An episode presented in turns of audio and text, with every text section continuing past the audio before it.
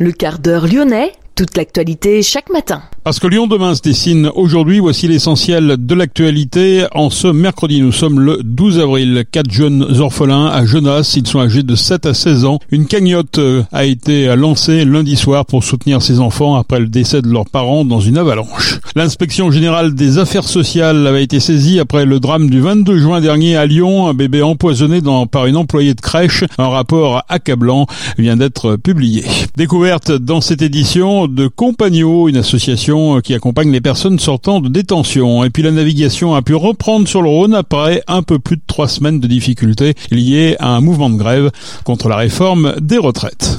Lyon demain, le quart d'heure lyonnais, toute l'actualité chaque matin, Gérald de Bouchon. Bonjour à toutes, bonjour à tous. Une cagnotte euh, commune a été lancée euh, lundi soir pour soutenir les enfants du couple décédés dans une avalanche en Haute-Savoie. Quatre jeunes orphelins âgés de 7 à 16 ans. Deux sont encore scolarisés sur la commune de Genasse. Deux associations ont lancé cette initiative sur la plateforme onparticipe.fr. Les deux parents ont été tués, je le rappelle, lors de l'avalanche survenue dimanche matin sur le glacier d'Armancette au contamine Montjoie. Ils étaient âgés de 39 et 42 ans. La catastrophe a tué quatre autres personnes, dont deux guides de haute. L'inspection générale des affaires sociales, l'IGAS, avait été saisie après le drame du 22 juin dernier à Lyon. Un bébé avait été empoisonné par une employée de crèche. Un rapport publié mardi appelle à de profondes réformes pour mieux prévenir les maltraitances aux enfants. La qualité d'accueil est très disparate dans les crèches. Un secteur où se côtoie le meilleur comme le pire, s'alarme en effet l'inspection générale des affaires sociales dans ce rapport. Ce rapport avait été euh, commandé par le gouvernement après le drame survenu dans cette crèche lyonnaise. Des situations s'apparentant à de la maltraitance ont été décrites par des parents interrogés. Ils évoquent des enfants oubliés sur les toilettes, privés de sieste, faute de lit en nombre suffisant, ou au contraire laissés en pleurs jusqu'à ce qu'ils s'endorment. D'autres font état d'enfants à qui on ne donne pas à boire, comme ça on change moins les couches. Des enfants que l'on laisse trop longtemps dans leurs couches souillées, que l'on humilie ou insulte, que l'on force à manger ou même que l'on maltraite physiquement en leur tirant les cheveux ou en les attachant à un radiateur. L'ensemble des recommandations de ce document seront prises en compte, a assuré le ministre des Solidarités, Jean-Christophe Combe, qui souhaite agir rapidement. Le ministre devrait annoncer des mesures dans le coin du printemps. Lyon demain, média agitateur d'idées. Focus euh, ce matin sur Lyon demain sur Compagno. Cette association accompagne les personnes sortant de détention pour les aider à retrouver une place dans la société. Nous avons rencontré Christine Chastan, présidente de Compagno. Alors c'est une association qui existe depuis 30 ans, qui s'occupe des personnes qui sortent de détention. Donc nous, notre objectif, c'est euh, de les recevoir. On ne les juge pas puisqu'ils ont déjà été jugés. On les accueille et euh, on répond à leurs demandes, sachant qu'il y a toujours un moment, il faut que la confiance commence à s'installer et puis petit à petit voir ce, dont ils ont besoin. Alors souvent, c'est un besoin très très primaire, hein, qui est j'ai besoin d'un logement, j'ai besoin d'un travail. Mais pour arriver à rencontrer un employeur, pour arriver à trouver un logement, il faut aussi reprendre un petit peu de, confiance en soi, etc. Et euh, nous, voilà, on, on les aide là-dessus et ensuite on va les orienter. C'est pas nous qui allons trouver un logement. Hein. On va les orienter vers les structures qui vont pouvoir euh, leur permettre de retrouver une, une certaine stabilité. Parce que euh, la difficulté, c'est ben, le temps de la détention. Vous pouvez avoir perdu votre logement. Euh, la famille, ben, si c'est souvent, s'il y a eu une récidive, ben, ils veulent plus que vous soyez là. Et nous, on en a beaucoup rencontré malheureusement qui étaient dans leur voiture. Et ça, euh, c'est très difficile à vivre. Donc, on fait aussi une aide d'urgence, c'est-à-dire qu'on va pouvoir les loger, soit dans une chambre d'hôtel. C'est pas notre rôle, mais on le fait aussi comme ça parce qu'on veut pas qu'ils soient dehors. Ou alors, des fois alimentaires. Ils veulent pas aller au resto du cœur, etc. Donc, on leur offre de quoi manger à midi, un petit, un petit encas. Et puis, on a un autre rôle qui est aussi d'aller à l'intérieur de la maison d'arrêt pour justement leur dire quand vous allez sortir, vous n'êtes pas tout seul. Notre idée, c'est quand on est tout seul, c'est difficile. Quand on est accompagné, et on l'a dit à plusieurs reprises, c'est 60% des personnes qui récidivent dans les 5 ans s'ils ne sont pas accompagnés, et c'est 30% qui récidivent dans les 5 ans s'ils sont accompagnés.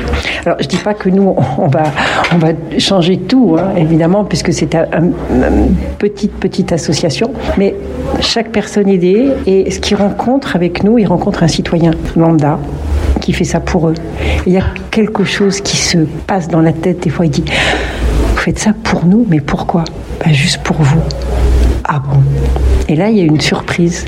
Et je crois que c'est important, c'est une petite lumière. Votre volonté, c'est aussi de faire avancer, euh, faire évoluer l'opinion publique sur cette question? Ça, vraiment, on aimerait bien, parce que moi, ceux que je rencontre en détention, Il y a des gens qui sont, qui sont perdus. Euh, ils, ils, sont trois hommes dans 9 mètres carrés à rester pratiquement toute la journée enfermés. Et après, on leur dit, mais respectez la société, euh, soyez euh, actifs, soyez proactifs, etc. Euh, c'est pas simple.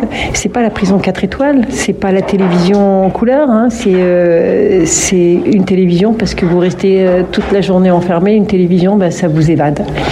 Euh, donc ça, c'est important. Et à travers l'opinion la, publique, ce que je vous disais tout à l'heure, il y a des choses qui ont changé. Le, Albert Londres a aidé à fermer le bagne de Cayenne. Euh, le livre d'Éric Pierre sur la petite roquette, c'est il y a 150 ans d'enfermement d'enfants et il a bien fallu que l'opinion publique change. La peine de mort, tout le monde sait que l'opinion publique était contre l'abolition de la peine de mort et aujourd'hui euh, c'est inversé.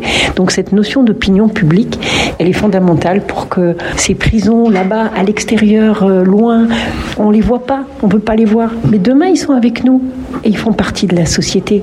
Donc euh, c'est fondamental qu'on arrive à faire ce lien. On, fait un, on est un petit chaînon. À la fois, l'opinion publique s'émeut souvent de ces libérations anticipées, par exemple. Une libération anticipée, c'est aussi parce que les personnes ont, ont, à l'intérieur de la prison ont été capables de montrer qu'ils qu voulaient sortir, qu'ils voulaient préparer leur sortie, qu'ils ils essayaient de limiter leurs addictions. C'est pas facile. Qu'ils ils avaient pris conscience d'un certain nombre de choses. Et pourquoi les garder en détention si ils s'engagent à la sortie à faire quelque chose Une journée de prison, c'est 106 euros pour le contribuable. Il est dehors, il travaille, il rapporte des cotisations et il peut, il peut aussi recréer une, une, une vie. Ben, il vaut mieux qu'il soit dehors. Bien entendu, on n'est on pas des enfants de cœur. On sait très bien que les gens sont en prison pour des raisons. Mais il y a peut-être une autre façon de, de, traiter une délinquance que de les enfermer pendant euh, six mois, un an, deux ans. Votre rôle également, c'est d'être écrivain public Oui. Alors, écrivain public, c'est être plume. C'est-à-dire que on va, les personnes qui ne savent pas écrire, qui n'osent pas écrire, on écrit pour eux. On n'oriente pas leur, discours, mais on va éviter que le message soit peut-être trop vindicatif. Par exemple, s'il veut écrire au juge, etc., ils sont pas contents, ou au directeur de la prison, ben, voilà, on peut peut-être lui dire Monsieur le directeur, au lieu de dire euh, voilà ce qu'on veut.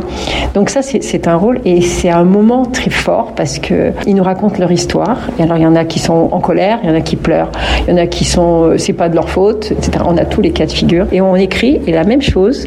Merci d'être venu, merci d'être là pour nous. Donc ça veut dire qu'il y a une confiance qui se crée entre un citoyen et, et un détenu. Ça, c'est magique. Alors une petite anecdote juste. Une fois je rentre en détention, j'avais mon sac était ouvert. Alors il y a un détenu qui me fait faites attention, Madame, votre sac est ouvert. J'ai trouvé ça très drôle de sa part. Pourquoi c'est important cette quinzaine des libraires?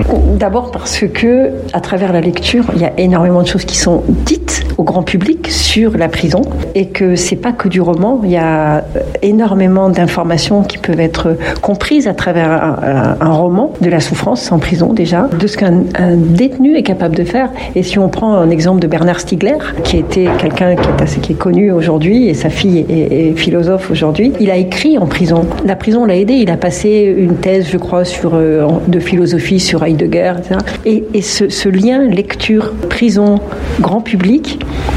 dire que si, si on arrive, euh, moi j'ai vraiment, je rêve de ça, si on arrive à ce que euh, les gens, à travers les livres, vont regarder cet établissement là-bas au fin fond de Corba avec un autre œil, mais on aura gagné quelque chose. Donc euh, voilà, c'est pour ça que cette idée est née et qu'on y croit beaucoup et qu'on voudrait que l'année prochaine, on puisse faire intervenir beaucoup plus de gens qui ont écrit en prison, qui ont écrit sur la prison, pour qu'il y ait un témoignage direct avec les libraires. Les associations qui œuvrent pour justement changer l'opinion publique ou pour accompagner les détenus sont nombreuses à Lyon. Vous avez constitué un collectif, c'est ça Alors on a un collectif, ça s'appelle le groupe local concertation prison. C'est Rhône-Alpes. Euh, on est surtout Lyon, Villefranche. Il y a 26, 27 associations dans tous les domaines, euh, que ce soit Auxilia qui fait de la formation en prison, les visiteurs de prison, la Croix-Rouge. Enfin, je vais pas tous les citer. Hein, L'OIP, il y a le MA qui est un, qui a un CHRS. Et donc, ce qui est génial, c'est qu'on n'a pas un objectif déterminé, c'est-à-dire sur lequel s'accrocher, mais on est ensemble et on partage des choses, on se rencontre, On a compris ce que faisaient les uns les autres. Et par exemple, avec la Croix-Rouge, à un moment donné, il y avait une personne qui était sortie, qui avait besoin de vêtements. Elle était sur Lyon, la Croix-Rouge de Villefranche nous en informe. On a pris le relais.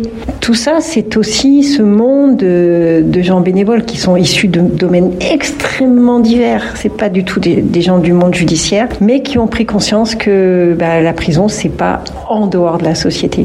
Et donc tout, tout ce groupement, on se rencontre quatre fois par an, on organise des formations euh, pour aussi que nous on se forme parce qu'on ne connaît pas ce monde, et on crée donc ces journées nationales prison et maintenant cette quinzaine des libraires, on espère pouvoir euh, renouveler tous les ans et que ça devienne national. Pour se renseigner sur cette association, rendez-vous sur compagno.fr.